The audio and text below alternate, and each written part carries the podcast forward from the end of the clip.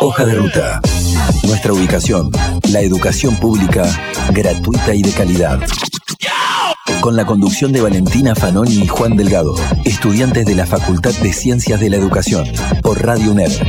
La educación pública gratuita y de calidad. Tu lugar se escucha. Continuamos en Hoja de Ruta. Recuerden que pueden comunicarse con nosotros a través de nuestro Instagram, que es hojaderuta.uner, o a través de nuestro mail, que es hojaderutauner.gmail.com. Esperamos sus mensajes. Y ahora, en este bloque, tenemos una entrevistada. Juan, ¿de quién se trata? Exactamente, bueno, vamos a estar en comunicación telefónica con Sandra Russo, que es periodista, escritora y editora. Escribe en Página 12, también hace radio por AM530, tiene un programa que se llama Jugo de Limón y participó también del ciclo 678 que se transmitió por la TV pública en Argentina. Ella va a estar participando del conversatorio sobre el escenario electoral nacional que va a ser el 12 de octubre a las 5 y media de la tarde en la Facultad de Ciencias de la Educación. Hola Sandra, ¿cómo estás? ¿Qué tal? ¿Cómo les va? Buenas tardes a los dos. Hola Sandra, ¿qué tal? Hola. Bueno, eh, consultarte, eh, vas a estar hablando en este conversatorio que es sobre justamente el escenario electoral nacional. ¿Qué es lo que estás viendo en el panorama? Bueno, sí, en realidad es, eh, me parece que es un poco el, el escenario electoral como devenido de alguna parte, es decir, una, una, una, pequeña historización de esta democracia que tiene 40 años y que está pasando por su peor momento, me parece, eh, hoy, ¿no? Con una degradación institucional que viene desde hace muchos años y que yo identifico con la entrada de Mauricio Macri a la escena pública, eh, en el sentido de instituciones cooptadas partidariamente, ¿no? Y, y más específicamente al Poder Judicial, una democracia eh, por lo menos esta es una democracia con tres poderes independientes, no lo es desde hace bastante tiempo. Hay ejemplos ostensibles de que tenemos un poder judicial cooptado por una fuerza política y también me parece que el fenómeno Milei sería inexplicable en este país sin el antecedente del macrismo. Así que mm, el, el escenario es eh, un horror, te diría. el escenario es un horror porque lo que hay enfrente como, como candidato más votado en las PASO es eh, un experimento este, peligrosísimo y para nada, eh, digamos, no es un invento argentino, es, es lo que nos toca de una oleada global de ultraderechas que en realidad según mi lectura, son una manera de preservar un orden mundial que se está eh, disolviendo para dar lugar a un nuevo orden mundial. Claro. Eh, estaba escuchando una de tus eh, columnas en, en, la radio y me llamó mucho la atención una frase con la que terminaste. Dijiste que hay que poner en estos tiempos en valor la sensatez. Sí. Es, es impactante la, la frase, fuerte es que estamos viviendo un desquicio, estamos viviendo un desquicio y estamos eh, conviviendo, la verdad, muchos compatriotas muy desorientados, eh, porque a todas luces, eh, o sea, puede ser las, las primeras interpretaciones después de las paso, que fueron el hartazgo y el enojo entre los que votaron a mi ley y los que no votaron, todo eso es entendible. Lo que no es entendible es la adhesión en virtud de un enojo, de un hartazgo o de lo que fuere, eh, eh, es avalar una fuerza política que lo está avisando, y con esta maniobra con el dólar ya lo está haciendo, que su intención es deshacer la democracia. Yo entiendo, digamos, toda mi vida me sentí antisistema, pero antisistema de dominación, no eh, antisistema ah. democrático para darle paso a la dominación, y eso es mi ley. Entiendo. ¿Y, ¿Y, qué pasa cuando uno se pone a hablar con una persona que es votante de mi ley, sea por los motivos que fuera, y uno descubre que las cosas que a uno lo interpelan, a esa persona no lo interpelan? O sea, la palabra democracia para esa persona es un significante vacío, digamos. Es que eso es lo que está sucediendo, por eso es imposible eh, la comunicación, ¿no? Es imposible la comunicación entre dos estratos, entre dos eh, formaciones sociales a su vez múltiples, a su vez diversas, pero que se caracterizan una por eh, creer en un sistema, en entender a la democracia como un sistema que puede ser básicamente de alternancia, por eso el spot de Bullrich cuando promete como promesa de campaña eliminar al kirchnerismo para siempre. Para mí, una democracia no, en una democracia no puede circular libremente un, una, una promesa de campaña semejante, porque es una promesa de exterminio.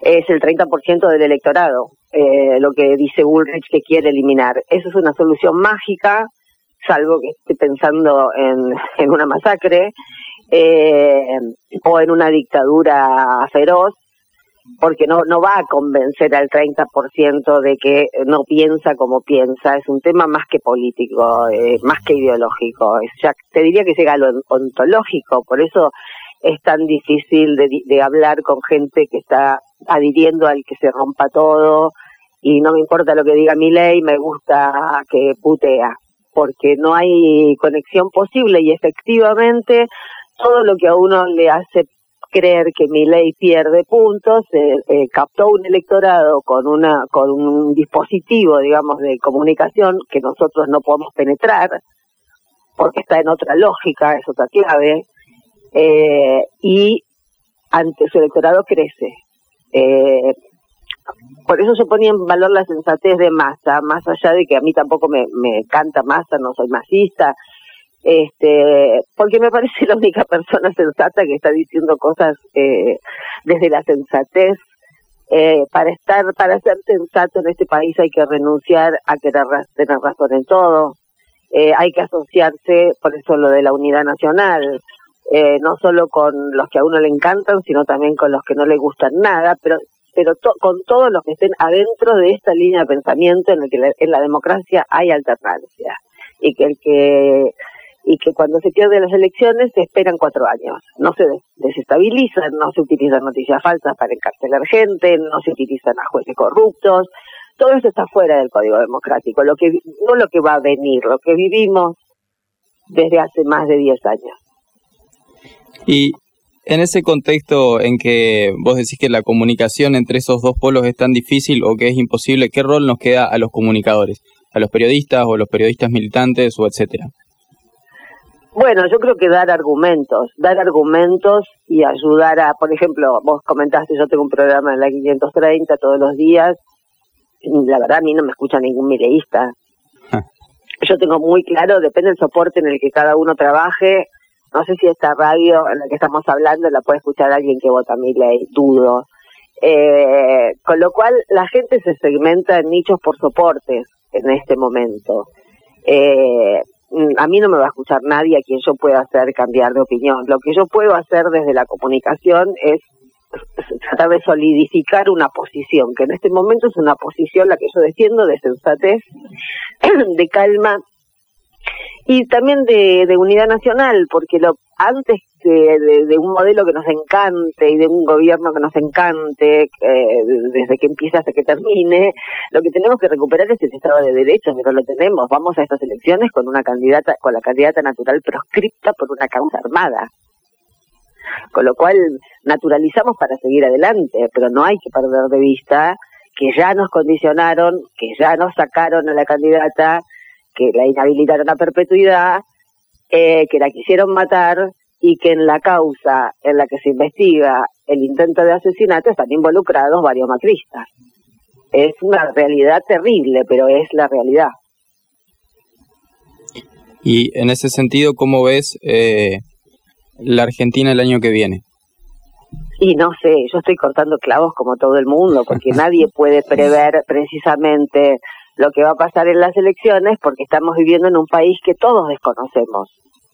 No es el mismo país de antes del arribo de esta de esta nueva ultraderecha. Conocíamos a Juntos por el Cambio que mantienen algunos sectores de Juntos por el Cambio como un como que se mantienen dentro del sistema político pero avalan ilegalidades. Nadie de Juntos por el Cambio deja de avalar ilegalidades porque están rodeados de ilegalidades, de ilegalidades muy graves, desde el hundimiento del Ara San Juan hasta el incendio de Agroaécido Mountain, eh, digamos, cosas pesadas, no, no cuestiones sencillas, sino cosas que a otro gobierno lo hubiesen volteado y al de Macri no lo volteó porque tenía a los jueces y a los medios de su lado.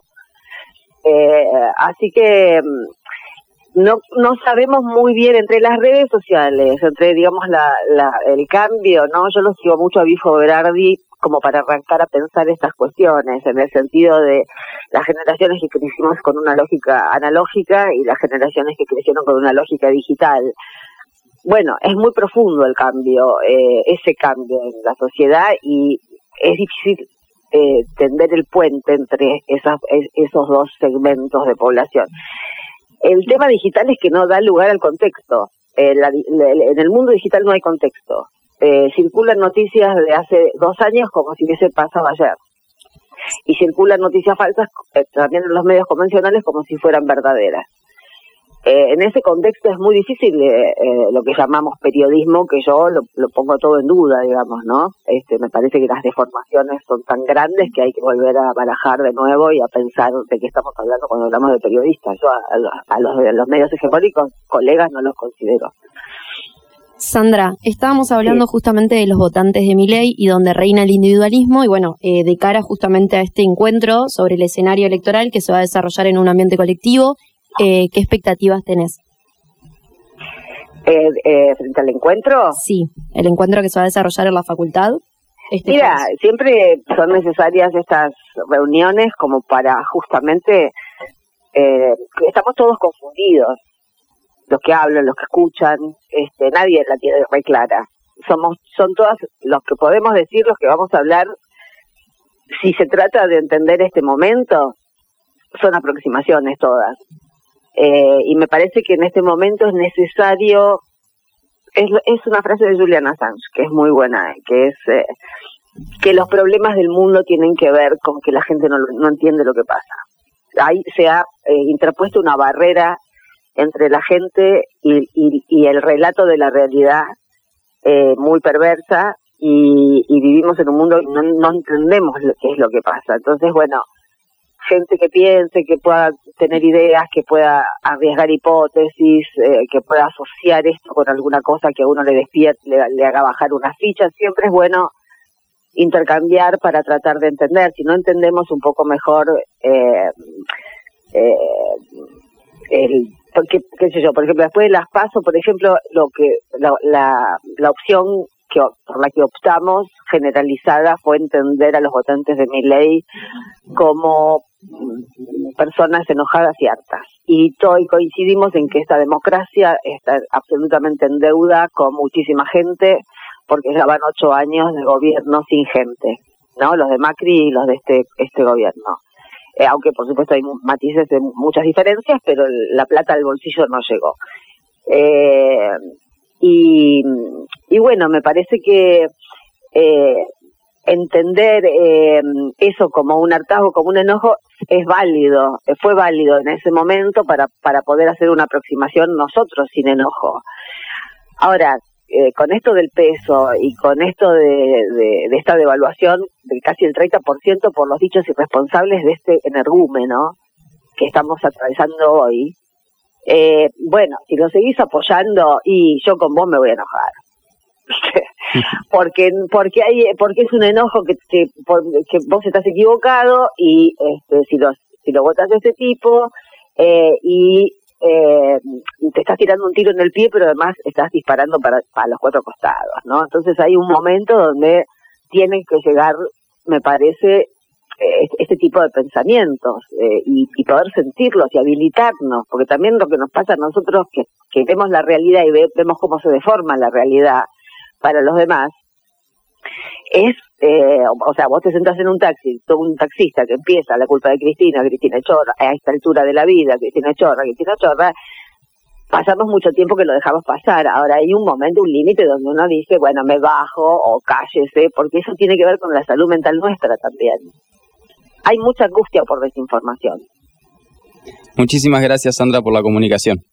Bueno, saludos. Chao, gracias. Chao, Sandra.